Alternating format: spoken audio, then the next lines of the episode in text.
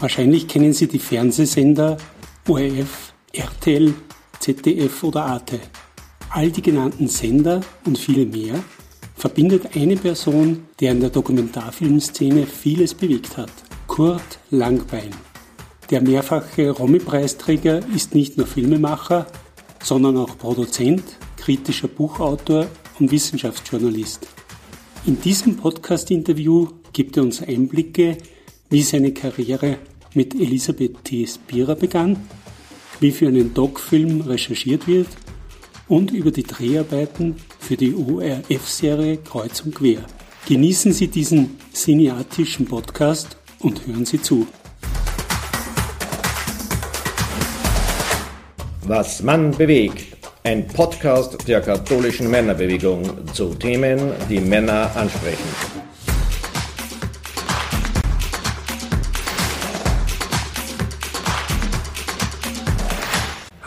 Liebe Hörer und Hörerinnen. Herzlich willkommen zu einer neuen Podcast-Folge Was man bewegt. Mein Name ist Klaus Mastalier. Heute befinde ich mich in den Redaktionsräumen der Firma Langbein und Partner Media GmbH im siebten Bezirk in Wien. Mir gegenüber sitzt der Gesellschafter und mehrfach ausgezeichneter Filmemacher Kurt Langbein. Herzlich willkommen und danke, dass Sie sich die Zeit nehmen, Herr Langbein. Guten Tag und danke für die Einladung. Filmemacher, Journalist, Buchautor, Regisseur. In welcher Rolle sehen Sie sich momentan besonders stark? Also ich sag manchmal Publizist zu mir, weil das der Kern ist. Ich möchte gern Geschichten erzählen, die Menschen nachdenklich machen, die Menschen bewegen und äh, das Medium, das ich dafür wähle, das hängt einfach vom Thema und von den Umständen ab. Äh, in den letzten Jahren hat mich doch Film in seiner größeren Vielschichtigkeit eigentlich öfter bewegt und ich habe äh, etliche Filme gemacht und das Schreiben ist dann ein bisschen in den Hintergrund getreten. Sie sind in Budapest geboren, in Wien aufgewachsen und haben Soziologie studiert. Wann war die erste Berührung mit dem Medium Film? Mit welchem Projekt haben Sie damals angefangen?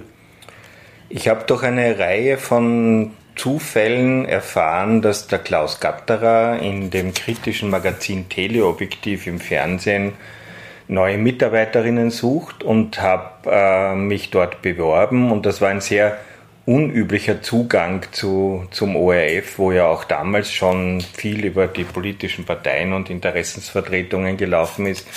Aber der Klaus Gatterer hat angehört, was ich für Anliegen habe und hat dann gesagt, bringen Sie mir ein paar Themenvorschläge. Und einer dieser Themenvorschläge war über Arbeitsunfälle, damals noch ein viel gravierenderes Thema als heute, und die Ursachen, warum da so wenig in Sicherheit für die Mitarbeiter von Produktionsunternehmen äh, investiert wird. Und das habe ich geschrieben und eine Woche später hat er mich angerufen und gesagt, ich soll den Film machen. Das war für mich ein extrem aufregend und extrem fordernd natürlich. Ich habe da auch eine Regisseurin an die Seite bekommen. Das war die Toni Spierer, die äh, dann ja auch einen ganz markanten weiteren beruflichen Lebenslauf hinter sich gebracht hat und, ähm, und habe dann mit Feuereifer begonnen und habe äh, gleich entdeckt, wie unglaublich spannend und interessant das ist, einfach mit der Arbeit, auch mit Protagonisten, mit Menschen und mit Antagonisten, vor allem auch mit den die zu verantworten haben und versuchen, sich da zu rechtfertigen, wie, wie spannend das äh, ist, mit diesen Mitteln zu erzählen. Viele Menschen denken beim Film meist an Spielfilm. Was unterscheidet einen Spielfilmmacher zu einem Dokumentarfilmer wie Sie? Wir sind der Realität verpflichtet und äh, damit auch den Fakten verpflichtet und damit auch den konkreten Menschen äh, äh, verpflichtet. Wir nähern uns in der äh, Erzählung natürlich auch wieder ein bisschen in unserem eigenen Konstrukt an. Das wäre natürlich naiv und auch äh, nicht richtig zu sagen, dass ein Dokumentarfilm die Realität eins zu eins abbildet. Nein, das tut er nicht. Wir wählen natürlich aus, was von der Realität wir zeigen und in welcher Collage wir die Zusammenhänge damit auch darstellen oder Assoziationen zulassen oder begünstigen. Aber wir machen das im besseren Fall mit einem hohen Anspruch an humanem Denken, an Respekt vor den Personen, auch wenn es Antagonisten sind, mit einem Interesse auch an fairer Behandlung und an Fairness für alle. Und ja, das ist ein fundamentaler Unterschied zu einem Spielfilm, wo die Handlung schon erfunden ist und wo die Schauspieler agieren und der Regisseur daher quasi aus dem Vollen seiner eigenen Gestaltung äh, schöpfen kann. Sie haben sich immer kritisch im weitesten Sinne zu Gesundheit, Religion oder sozial relevanten Themen geäußert. Warum? Ich bin ja quasi äh, Sozialwissenschaftler geworden, auch wenn ich dann das Studium nicht abgeschlossen habe, weil ich mich äh, dann sehr früh entschieden habe, die Erkenntnisse der Wissenschaft möglichst populär umzusetzen. Und das geht als Wissenschaftler im, in dem Korsett der, der, Publikationen, die letztendlich kaum jemand liest, äh, nicht. Äh, habe aber immer den Anspruch gehabt, äh, einerseits wissenschaftliche Erkenntnisse möglichst umzusetzen und den Menschen damit Zusammenhänge sichtbar zu machen, die Wissenschaftler auf einer möglichst seriösen Basis erfolgt haben. Äh, äh, hervorgebracht haben. Und ich bin auf der anderen Seite auch immer interessiert gewesen, zu bewegen im positiven Sinn. Das heißt, Menschen Impulse zu geben, aus einer Erstarrung oder aus einem Gefühl der Ohnmacht herauszutreten und selber an der Gestaltung der Gesellschaft aktiv mitzuwirken oder gegen Unrecht anzukämpfen. Ich habe, äh, ich verstehe Filme machen oder auch Schreiben nicht aus La pour la, einfach nur um zu unterhalten, sondern ich habe immer einen inhaltlichen Anspruch. Ich äh, beziehe meinen Sinn daraus, dass es mir manchmal besser gelingt, äh, Impulse zu geben, Diskussionen zu initiieren und natürlich gelingt es nicht immer. Relativ neu, jetzt 2022 ausgestrahlt, ist für die Sendung Kreuz und Quer des ORFs ein Dokumentarfilm mit dem Titel Der neue Gott entstanden. Hier geht es um Fluch und Segen künstlicher Intelligenz. Äh, damit sich unsere Hörer so einen Ablauf eines Dokumentarfilms vorstellen können, würde ich gern wissen, wie kommen Sie zu den Themen oder kommt da der ORF zu Ihnen und sagt, machen Sie mal, wie funktioniert das, wie sind da die Produktionsschritte?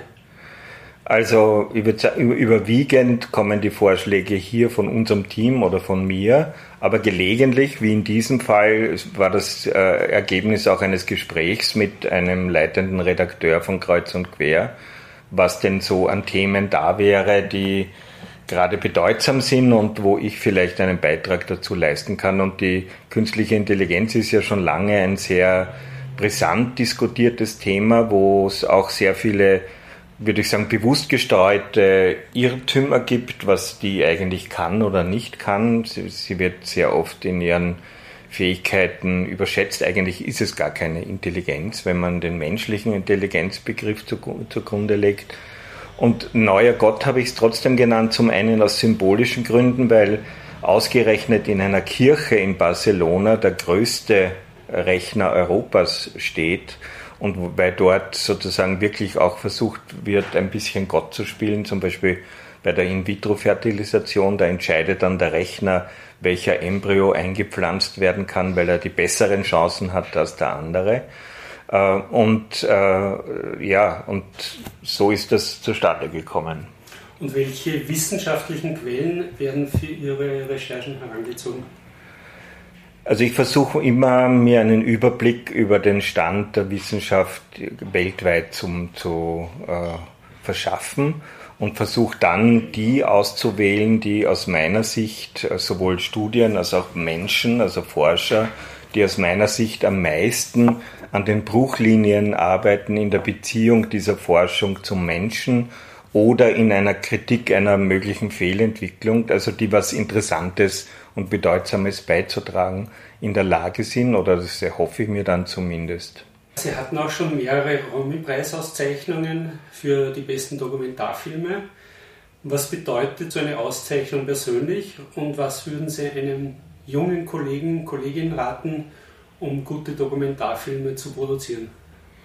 Also Auszeichnungen sind natürlich äh, eine Freude und auch eine Bestärkung, wobei ich den Einfluss äh, solcher Auszeichnungen nicht überschätzen würde und äh, ich persönlich auch mich nicht davon leiten lasse. Und ich glaube auch, dass junge Filmemacher oder junge Journalisten sich nicht äh, primär sozusagen nach der Sonne sehnen sollten, wenn sie ihre Arbeit beginnen, sei es Auszeichnungen die von etablierten Einrichtungen natürlich eher für jene gegeben werden, die etablierte Einrichtungen stärken oder schön darstellen, aber auch nicht äh, den Chefredakteuren oder sonstigen Leitungsorganen, sondern zu versuchen, sich dem Leser und Seher verpflichtet zu fühlen.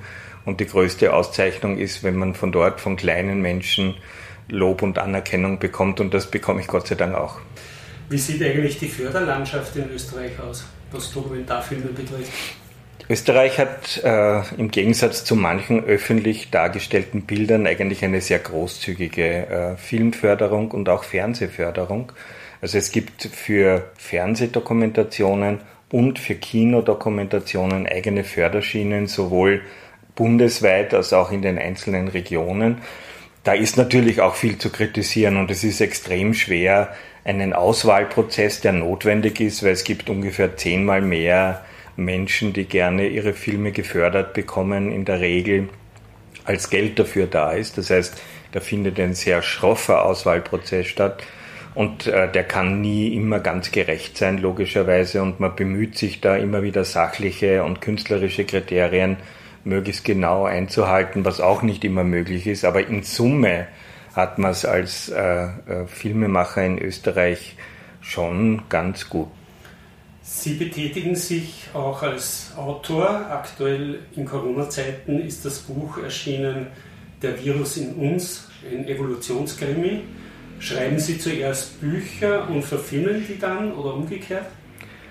Es gibt beide Wege. Also in dem Fall habe ich zuerst das Buch geschrieben in der, in der Zeit, als man kaum noch filmen konnte und mir auch noch nicht wirklich bewusst war, in welchen unglaublichen Dimensionen das Wissen über Viren als Former unseres Lebens äh, explodiert ist. Gerade in den letzten fünf bis zehn Jahren haben wir erfahren können, dass Viren im Positiven auch an unheimlich vielen lebenswichtigen Prozessen beteiligt sind, nicht nur als Krankheitserreger und gleichzeitig ist das Wissen auch darüber äh, stark gestiegen, dass es wir Menschen sind, die dazu äh, beitragen, dass äh, Pandemien oder eben Zoonosen, die dann zu Pandemien werden, entstehen. Und dass es nur mehr eine Frage der Zeit ist, bis die nächste passiert, wenn wir weiter die Artenvielfalt so einschränken, weil das ist nämlich die Wurzel dieses Übels. Mhm. Wie lange benötigen Sie eigentlich, egal Buch oder Film, um so ein Thema aufzubereiten, diese Vorbereitungszeit? Das ist unterschiedlich. Es hat sich natürlich durch die Digitalisierung von Informationen tendenziell sehr beschleunigt. Trotzdem braucht es manchmal ein, ein, halbes, dreiviertel Jahr, um die Grundlagen, vor allem wenn es ein weltweites Thema ist, zu recherchieren und dann noch einmal eine Zeit, um im Detail zu den Protagonisten äh, zu kommen, die die Geschichten am besten erzählen können. Also diese Umsetzungsrecherche ist ein genauso großer Brocken in der Regel. Also ein Dokumentarfilm fürs Kino oder ein großer fürs Fernsehen braucht meistens eineinhalb bis zwei Jahre. Und wie viele eigene Ideen dürfen Sie bei einem Auftragswerk mit einbringen?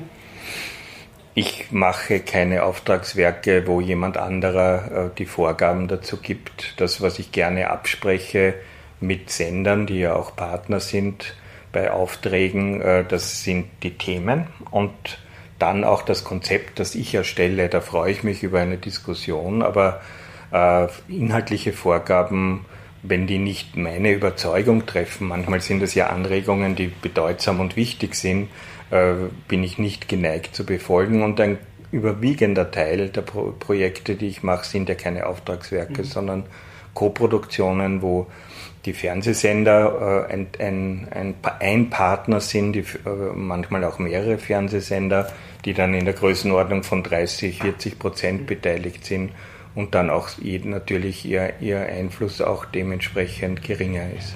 Also wenn ich Sie richtig verstanden habe, im Beispiel äh, Kreuz und Quer, das heißt, da hat der ORF vielleicht ein Thema und sagt, Herr Langbein, wäre das was, was man sozusagen verfilmen kann? Ja. So funktioniert das. Genau, und, und dann äh, erstelle ich ein Konzept und dieses Konzept wird dann gerade bei dieser Redaktion in einem sehr respektvollen, freundlichen, ähm, aber, aber sachlich hochinteressierten äh, Dialog äh, diskutiert. Das sind produktive Debatten, wo man auch nicht immer der gleichen Meinung sein muss. Im Gegenteil, gerade in, in dem Disput und in der Auseinandersetzung und im Ringen nach differenzierteren Antworten entsteht Qualität. Da ist nämlich auch die nächste Frage, wie schützt man sich vor der eigenen Darstellung bzw. vor der Ausgewogenheit der Themen mit den unterschiedlichen Ansätzen von Theorien, Meinungen, Zugängen, auch von anderen Personen? Ja, man schützt sich vor Missverständnissen und Irrwegen am ehesten, indem man immer dialogbereit ist, indem man mit allen Beteiligten äh, gerne Debatten sucht und Auseinandersetzungen sucht. Aber äh, mir geht es dann, wenn ich äh, das Gefühl habe, eine These entwickelt zu haben, nicht wirklich darum ausgewogen zu sein, in dem Sinn, wie es bei uns verstanden wird. Mein Lehrmeister Klaus Gatterer hat einen Spruch geprägt, den ich dann gelegentlich hervorhole. Tatsachen sind niemals ausgewogen. Das heißt, es geht schon auch darum, um die Wahrheit zu ringen und sich der möglichst anzunähern und dann, wenn man überzeugt ist, dass diese These einfach bedeutsam ist, dann auch zu ihr zu stehen und sie nicht zu verwaschen oder zu verbessern. Danke, sehr spannende Antworten. Bevor wir zum Ende kommen, noch zwei persönliche Fragen. Ihr Sohn Daniel Langbein ist ebenfalls im Filmgeschäft, allerdings als Schauspieler vor der Kamera. Ja. Zum Beispiel spielt er bei Soko Donau und wenn Sie gemeinsam Zeit verbringen, tauschen Sie sich da aus oder geben Sie manchmal Tipps, wie verschiedene Szenen sind oder umgekehrt? Also wir tauschen uns natürlich aus und sind sehr, wie soll ich sagen, verbundene äh, Lebenspartner auf eine ganz besondere Art, die ich sehr schätze. Es wäre vermessen, wenn ich ihm Tipps geben würde, weil ich habe durch sein Studium der Schauspielerei gelernt, wie unendlich tiefgehend eigentlich persönliche Prozesse in, in einer gut verstandenen äh, Schauspielerei sind und davon verstehe ich herzlich wenig.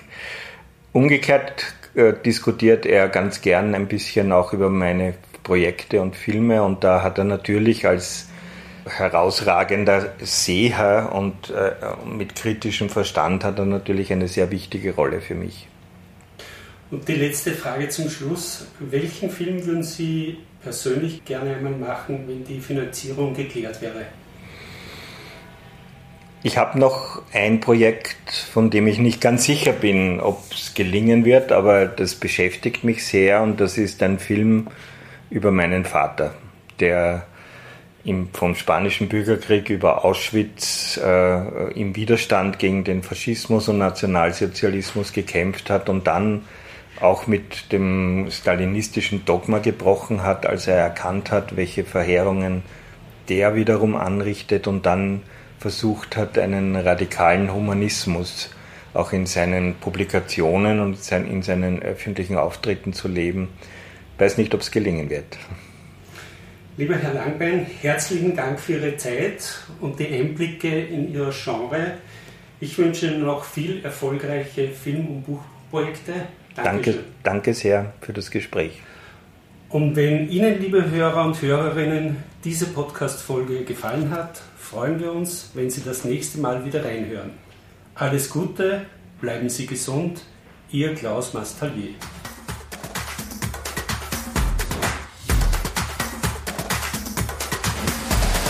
Danke fürs Zuhören. Bis zur nächsten Folge Was man bewegt. Euer KMB Podcast Team.